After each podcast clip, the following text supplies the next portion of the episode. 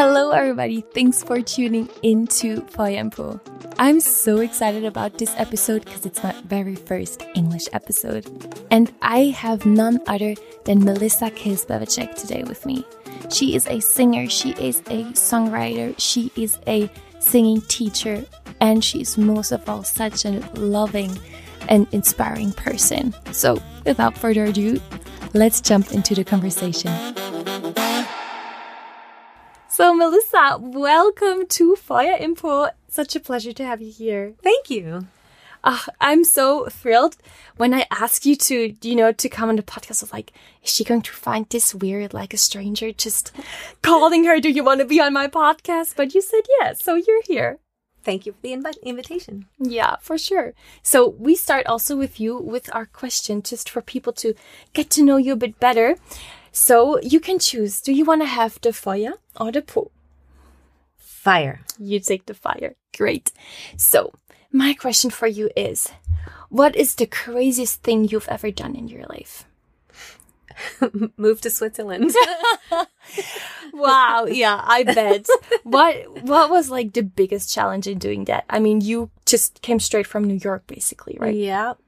Um yeah, there was a hundred challenges, but the biggest challenge that lasted a long time was the language. Mm-hmm. Um, that was a really hard thing because I'm living in a country that speaks a different language, but I had to learn.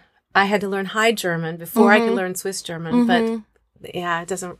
Everybody says Schweizerdeutsch is schwieriger. Ja, so, das stimmt. Right? Always. so, and I, and leaving my life, you know, yeah. I, I had a good life in America. I went to school and yeah, that was, you know, it was really it was hard to come and leave everything behind. But at the same time, I had not one regret. I was never homesick. Really? And, and I, uh-huh. it always felt 100% right. So. Oh, beautiful. I think even though it's hard, if you can say that, like you're still in peace within you, right? Mm-hmm. Yeah. I know that I followed my heart and, uh-huh. and my head at the same time. So. Great. Ah, nice to hear. So now you already started telling us a bit something about your story. So go the, the, the full way, go, go all the way. Melissa, who are you and how did you become who you are today? Oh, such a big question. Um, so both of my parents are musicians. Mm. My mother is a famous uh, choir composer. She writes music for choirs, Chormusik. And my dad uh, was a professor of low brass and director of bands at the University of Idaho. Mm. Um, and so I grew up with music. I started playing the piano when I was five. I started teaching piano when I was 14. I really practiced every single day. Wow. um, and I was involved in everything in school, you know, cheerleader and band and jazz band and all of that. And then I got a full scholarship to go to Arizona State University. Um, as a voice student. So I I grew up in Moscow, Idaho. That's mm. in the northwest part of America, and Arizona is in the southwest part of America. Uh-huh. So I I went from a town of seventeen thousand to a school of forty four thousand. Wow, mm-hmm. it was a huge, huge, huge leap. Um, but I got to go to school for free, which was great. University was amazing. Um, and again, I just got myself involved in everything. So in music and acting and dance, every, really everything. So, and then I graduated and I moved to Chicago. And mm. then I mm. tried uh, tried it out being a professional musical theater actress. Mm-hmm. And so I was a musical theater actress for, oh, I don't know, 10 years maybe, just traveling around the country, doing tours and local shows and everything. I did some uh, camera work and commercials and I kind of just did everything. And then I, um, after I lived in Chicago, then I moved to New York City and I lived there for um, two years. And then I decided it was just really hard to live in that huge city. As much as I love it, mm-hmm. it's huge and the best city in the entire world. I love it, love it, love it. But it's just a lot. It's yeah. just a lot every day. so I thought I wanted to maybe move out, but I didn't really know how or where. And my mom had a connection to a choir teacher in the suburbs of of Connecticut, of New York in Connecticut. And in New Canaan, Connecticut, I had my first five voice students. Oh. And I took the train from New York City and then I rented a car at the train station in New Canaan and then I drove to the, their homes. So then within, um, yeah, maybe six months or so, that was not working so well. Yeah. and so one of the moms recommended a, a, studio. So then I rented a Tai Chi studio from out of this guy's bedroom for a while. Oh, wow. That, above a liquor store. That was really weird. Um, and then a yoga studio and then a, a photography studio. And by this point, I was bringing my keyboard everywhere. I had so many students. And I was like, oh my God, I really have to plant myself somewhere. So, and there was an architectural design firm in New Canaan and they were moving out, but they weren't moving out yet. So when I signed the lease for this place, it uh, it cost more for the rent than I had ever made as as a salary in my whole life. Oh no! Yeah, it was really it was a huge leap of faith. But Yeah. it, again, it just felt right. So that was another crazy thing that I did, in addition to coming to Switzerland. But um, anyway, so that started, and then I, yeah, within seven years, I had, I, I, I had hired over. Well, I, I had on my staff to over twenty teachers, and then three hundred students. Wow. It was really big. And then I met my husband in Greece, uh, in Santorini, while we were on vacation. We were Uh huh. balcony buddies. And then, yeah, we fell in love. Well, we were friends in Greece, and then we kept in contact. And then within, and then I came over here after a while, and then I stayed a little longer, and then I went there. And so we then, after, were, I don't know, we, for a year and a half, we only spent three weeks apart. Really? Yeah. Well, I mean, three weeks at a time. So Yeah. he would either come to America or I would come here. And so I ended up selling my school in America. Wow. And then I moved here and now I've started House of Voice, which is a mm-hmm. different voice uh, studio and it's much smaller. I don't want it to be so big. and I sing a lot here and I, yeah, I, I, I do a lot of different things. So How I have a balanced life and I have a lot of vacation. Oh, that sounds good. That's amazing. Great. So good.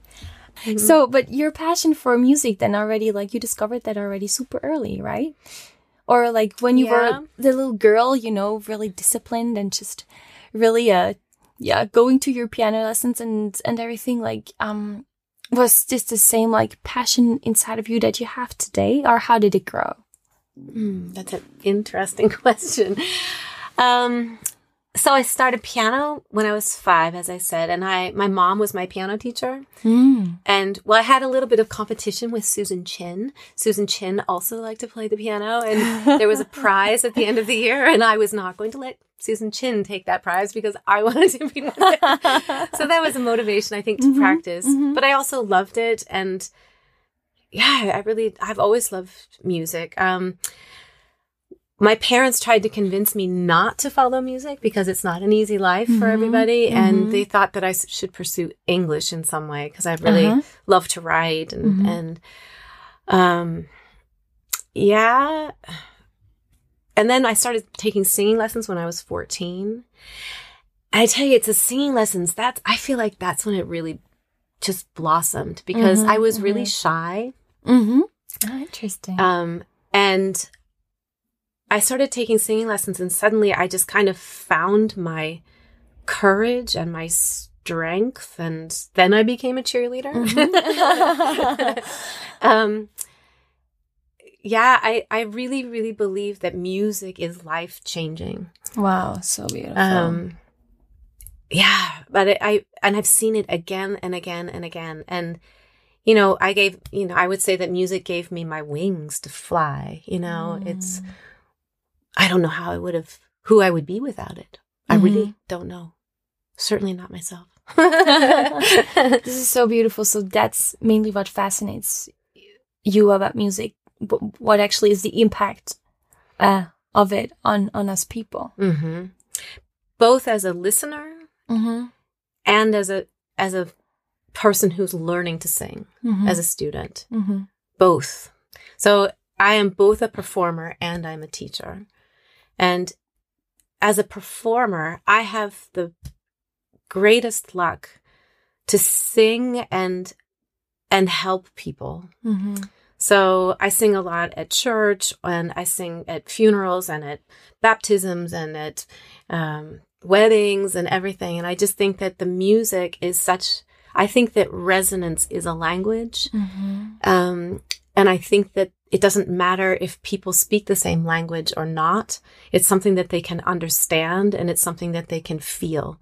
Mm. So when I sing, it is my my job and my desire to touch the people Mm-hmm. the way that, that they need to be touched in that moment. So, and as a teacher, oh, it's amazing.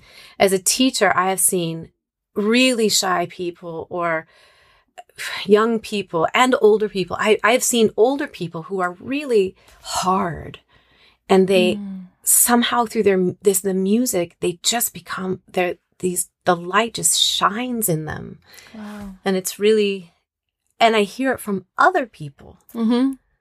wow what has happened to this person Yeah. you know and i i think it's the music it's the music you know during the lockdown and everything Uh-huh. um i i never stopped.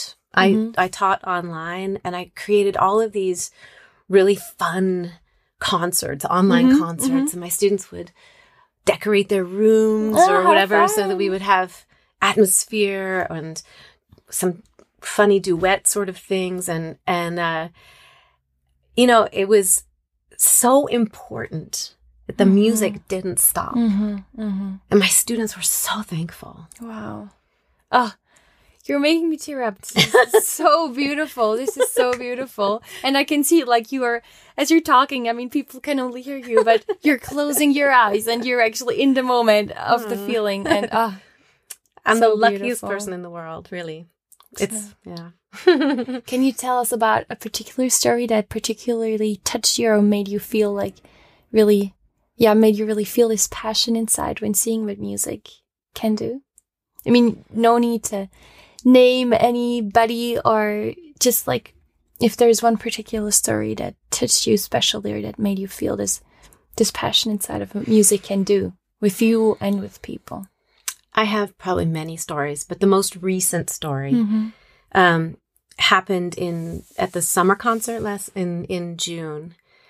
My students, led by Katie and a couple others, they they organized this. They actually Just quickly jumping in, Katie is Katie Brother, who was already on the podcast here. She's actually one of your students and talked like always like taught me about you and how great you are. So this is how I met Melissa. So if you haven't listened to the podcast of Katie, please go back. She is also such an inspiring woman. Podcast number Two. two. Yeah, exactly. So let's move on. Katie organized something.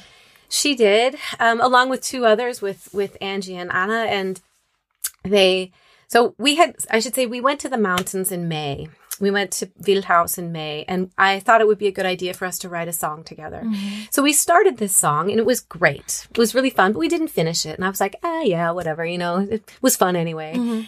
Well, Katie and Anna and Angie organized it to come together and rehearse with my students without me being there. Mm-hmm. And they finished the song, which was fantastic. And then they went further and they they rearranged their or they rewrote the words to thank you for the music. Mm-hmm. And then they sang that for me at the concert. And they all stood in front of me and they sang all together without me having taught them one tiny thing. Mm-hmm. I was I it's it was a life experience like I can't even describe. It was I thought I I really thought am, did I die?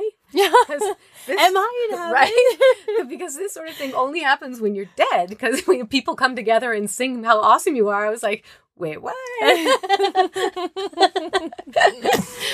Wow. so that was that was a highlight. That is a, a super beautiful story. so, but you, what I think is really interesting is that you said you were actually pretty shy, and then actually the first development, I guess you saw music was yourself, right? Mhm.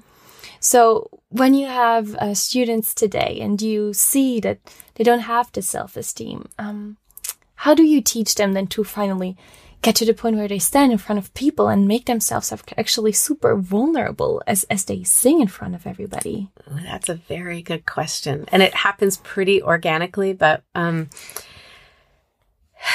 you know, so much of singing is just is confidence. Hmm. Um so much is also um also practice so that you fi- so that you feel secure. And then my job is to to is to help them with with that, but also to fi- to create an environment of safety. Um, We we do two concerts per year. I I plan two con- student concerts per year, and then of course other things too. I mean, we there's a lot of opportunity, but um, and I really I don't take no for an answer. I, I just say, "Oh, of course you're going to sing," and they're like, "Oh, I, uh, What? Yeah, and they're so there is some hemmungen, you know, mm-hmm. some uh, hesitation, mm-hmm. and but they they usually jump in, and you know, I can just tell you from experience. So my students in America, they were younger than my students here. Mm-hmm. And they would get so, so nervous and they would throw up in the bathroom and, and they would call me and I could almost put it on my watch or my calendar exactly when they would be calling me to say that they were sick and they couldn't come. Uh-huh. And I would say, you have to do it anyway. I'm so sorry. I'm sorry. You just, you just have to do it. Uh-huh. And these kids who were the most, were the most scared, mm-hmm. these are the kids who are actually making a living in music and theater Wow. now. Wow. But they're these kids, not the kids who were really confident when they were uh-huh. little uh-huh. and had it already within them. They're, uh-huh. you know, great, successful business people probably. Mm-hmm. But it's these kids who were so ah, shy to get in front of people. They are mm-hmm. on stage and they're, I have all these crazy students who are doing these amazing things, you know? How So- great. Uh, yeah, but you said, uh, like, I mean, you had 300 students, right? At some mm-hmm. point in, Well, uh, not me personally, but I but like your yeah, yeah. school, Yeah. how, how did, ha- did that, ha- did that happen? I mean, like you were from, you got from five students to 300. Yeah, I opened the studio when I it's called it was called the Studio, mm-hmm. a school for the performing arts, and I opened it once I personally was teaching 50 students and I had a waiting list of 30. Wow. So I just knew that there was a market for it mm-hmm. and I really follow my instinct. Um, mm-hmm. so, and I, I knew that I could make it work. And my goal was not to be, you know, really wealthy doing it, even though New Canaan is one of the wealthiest town, little towns in the whole country. Mm-hmm.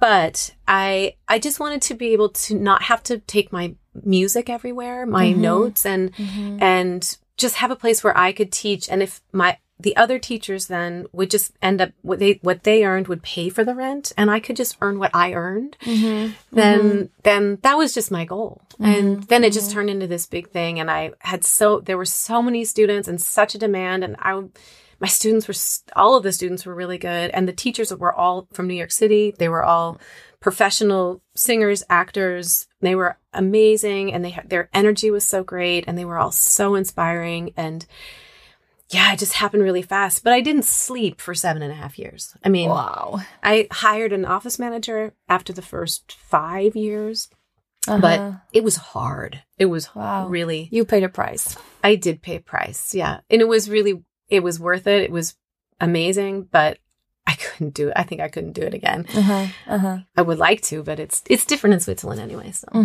Yeah, I guess. But so, as you said in the beginning, your parents were not so happy for you to go into music because it can be a really tough uh, business.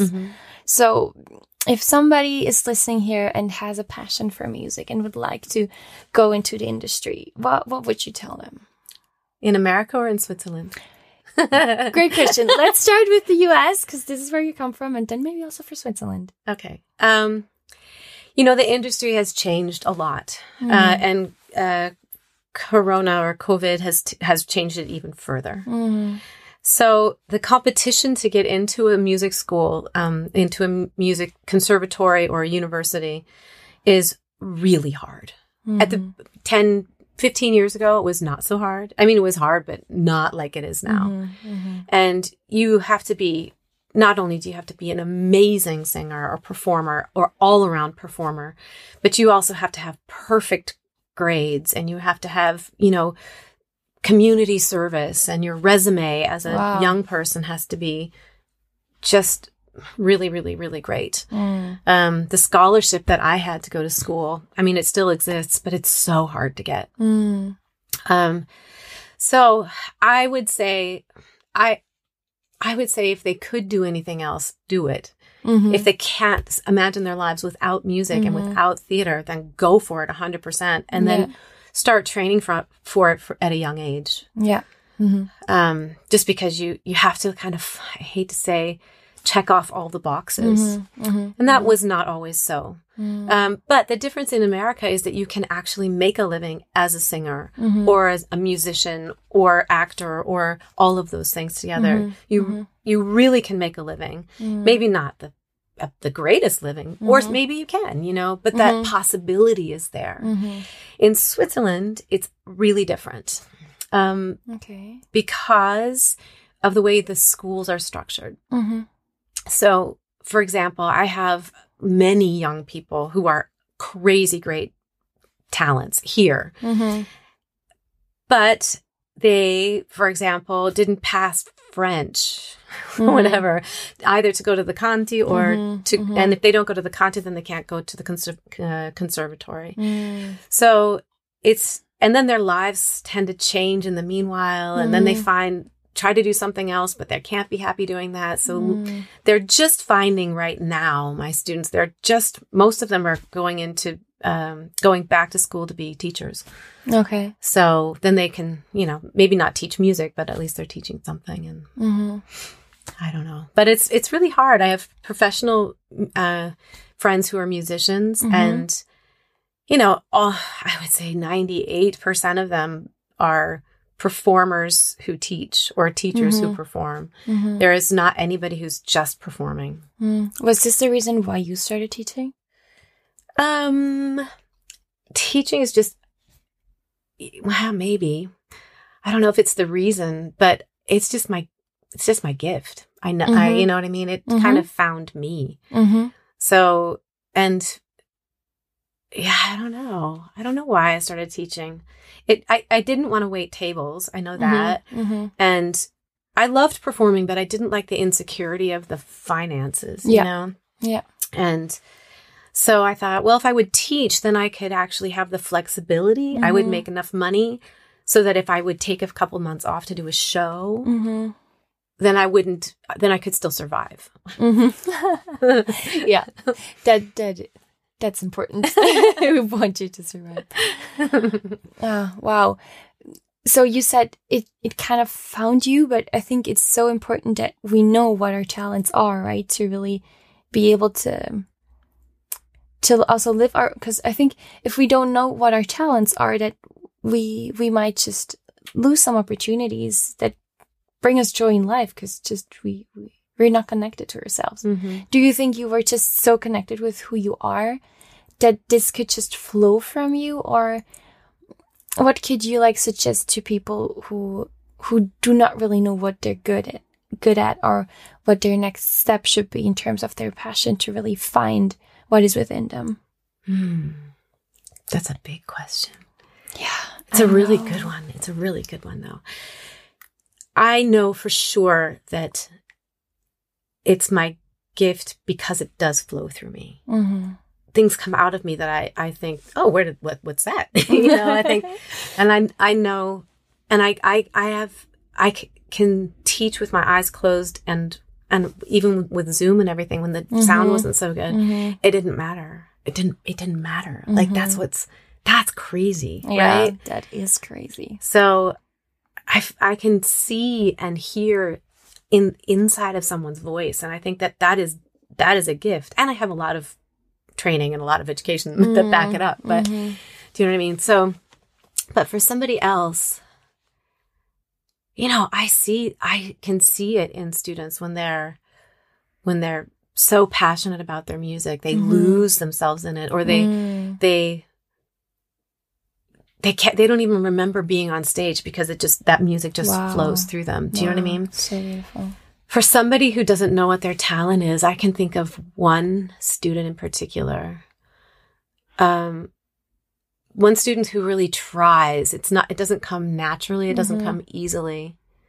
The passion is still there, but at the same time, the student is, has branched out for music. It's, it's still within music, but it maybe also be uh, electronic. Mm, So that's it uses um you know in Switzerland you want to have a a job that can pay something.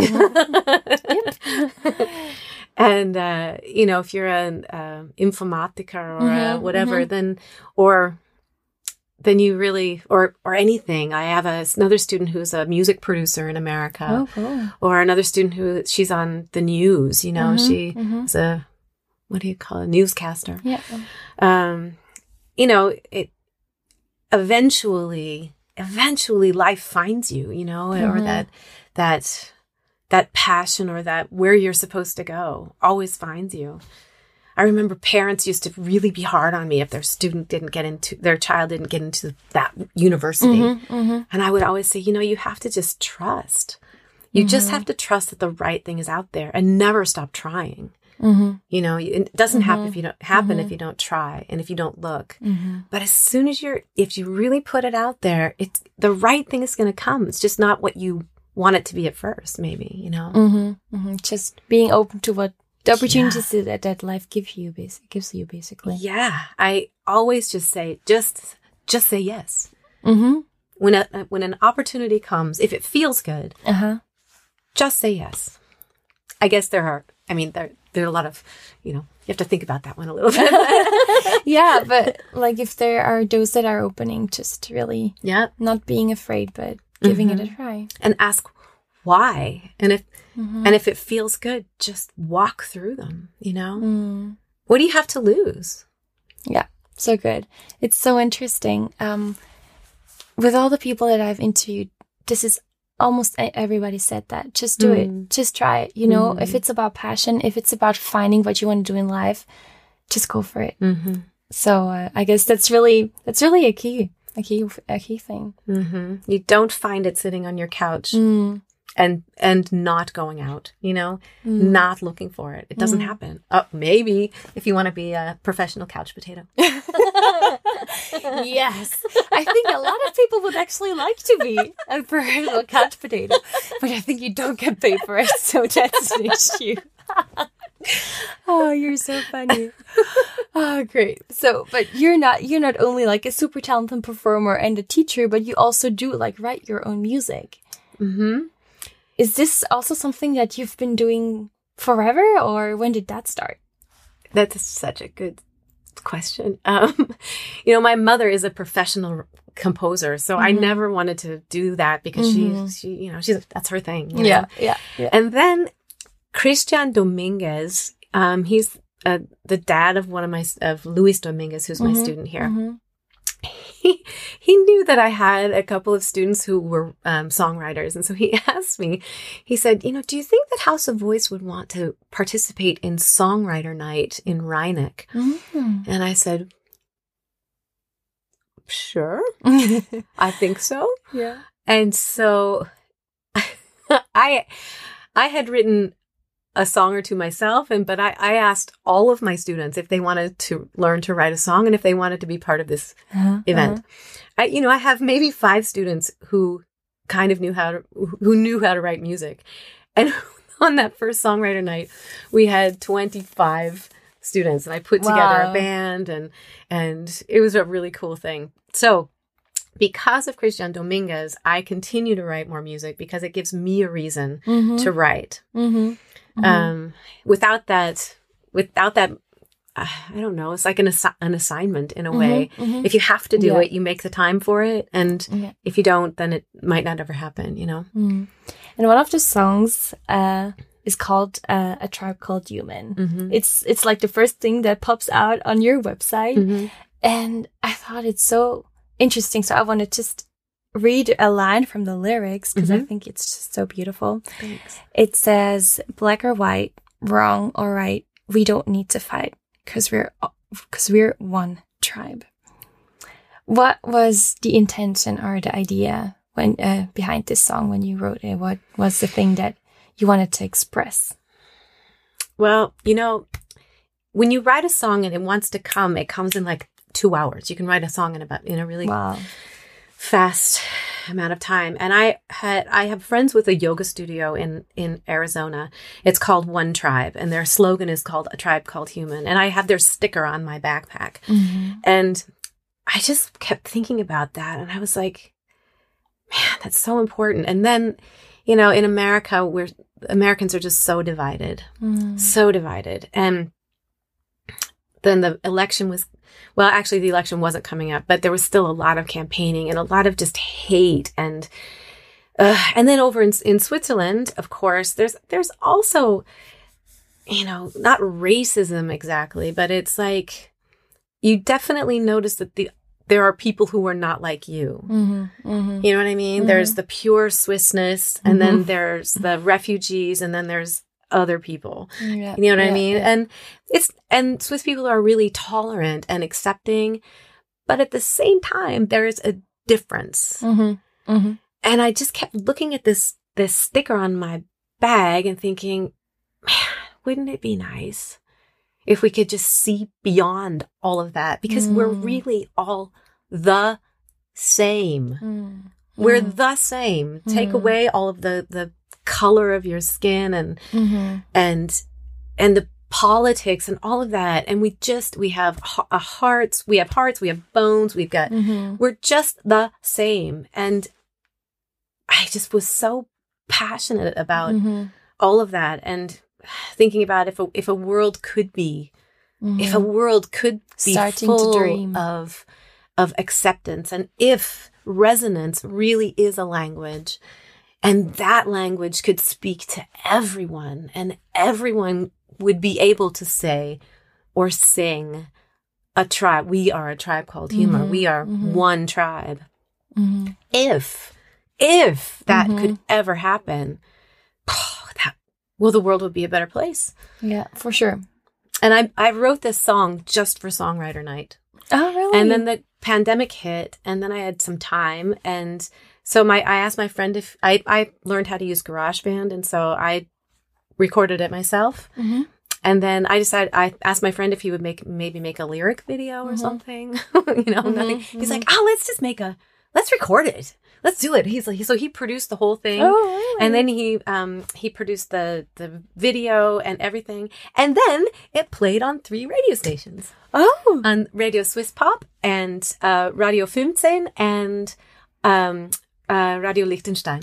cool. Yeah, I don't know how, for how long, but Uh-huh. but that's cool, right? Yeah, that's super cool, especially from a thing that you just like, you know, wrote for for this uh, songwriting evening, basically. Right? Yeah. Ah, how nice. Yeah, that was a So big nice. surprise. Mhm, I bet. I bet. so, looking into the future, are there other other crazy things that you'd like to to try in in in the area of music? You know, I have to say I I have done so much already and I'm really happy with what I have today, but I just keep saying yes. Yeah. So I don't know what will come next. I I didn't if someone would have told me that I would have written a song that would be played on the radio even 5 years ago, I would have gone, yeah, right. You know, Uh-huh, that's uh-huh. yeah. So I look forward to whatever life throws at me and Mhm. Yeah, I'm so curious to see what comes Mhm. next. I don't Mhm. know. Let's see. Let's I'm see. curious too. I mean, your your life has been crazy so far. right? So what what could that be? I don't know. I don't know. How beautiful. So before we close here, and I think we could go on for hours because you're so you're so Right? inspiring. oh my goodness! Like, and what you say, like, there's like I can feel the passion, man. It's Aw, woo, it's all over me. so beautiful, but like, if you could give all those passionate listeners or all of those like on on the lookout for their passion, just one thing that you would like to share that you um, learned in your life and maybe also that you taught your students is there one thing that you would love to to share with them from from what has yeah been really impactful for you and for your life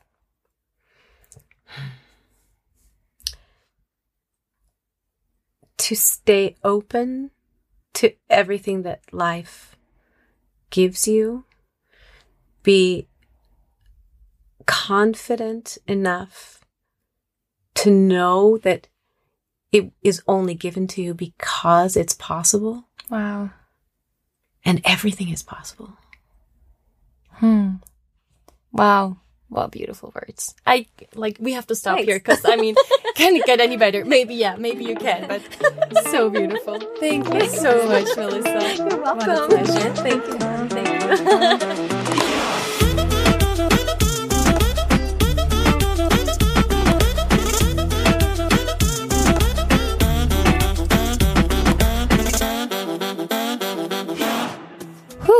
wow, I'm still having goosebumps. What a beautiful, beautiful conversation. When I talk with Melissa, I feel like vibrant life is coming out of her. And I believe that this is something all of us can have. When we find our true passion and when we start looking for opportunities and start being bold, saying yes to the things that life offers to us, we will be able to live crazy dreams and live adventures that we could never have imagined. So let's be bold together. Are you in? Next month, we are going hard with Ramadan Husseini. You already know him from the episode with David Doni. He predicted a great career for the 25 year old boxing talent. No wonder. Ramadan is WBC Youth World Champion, and his goal is to become world class. It's going to be in German, so freut euch mit mir auf Boxer Ramadan Husseini. And until then, there's only one thing left to say. Life's a gift.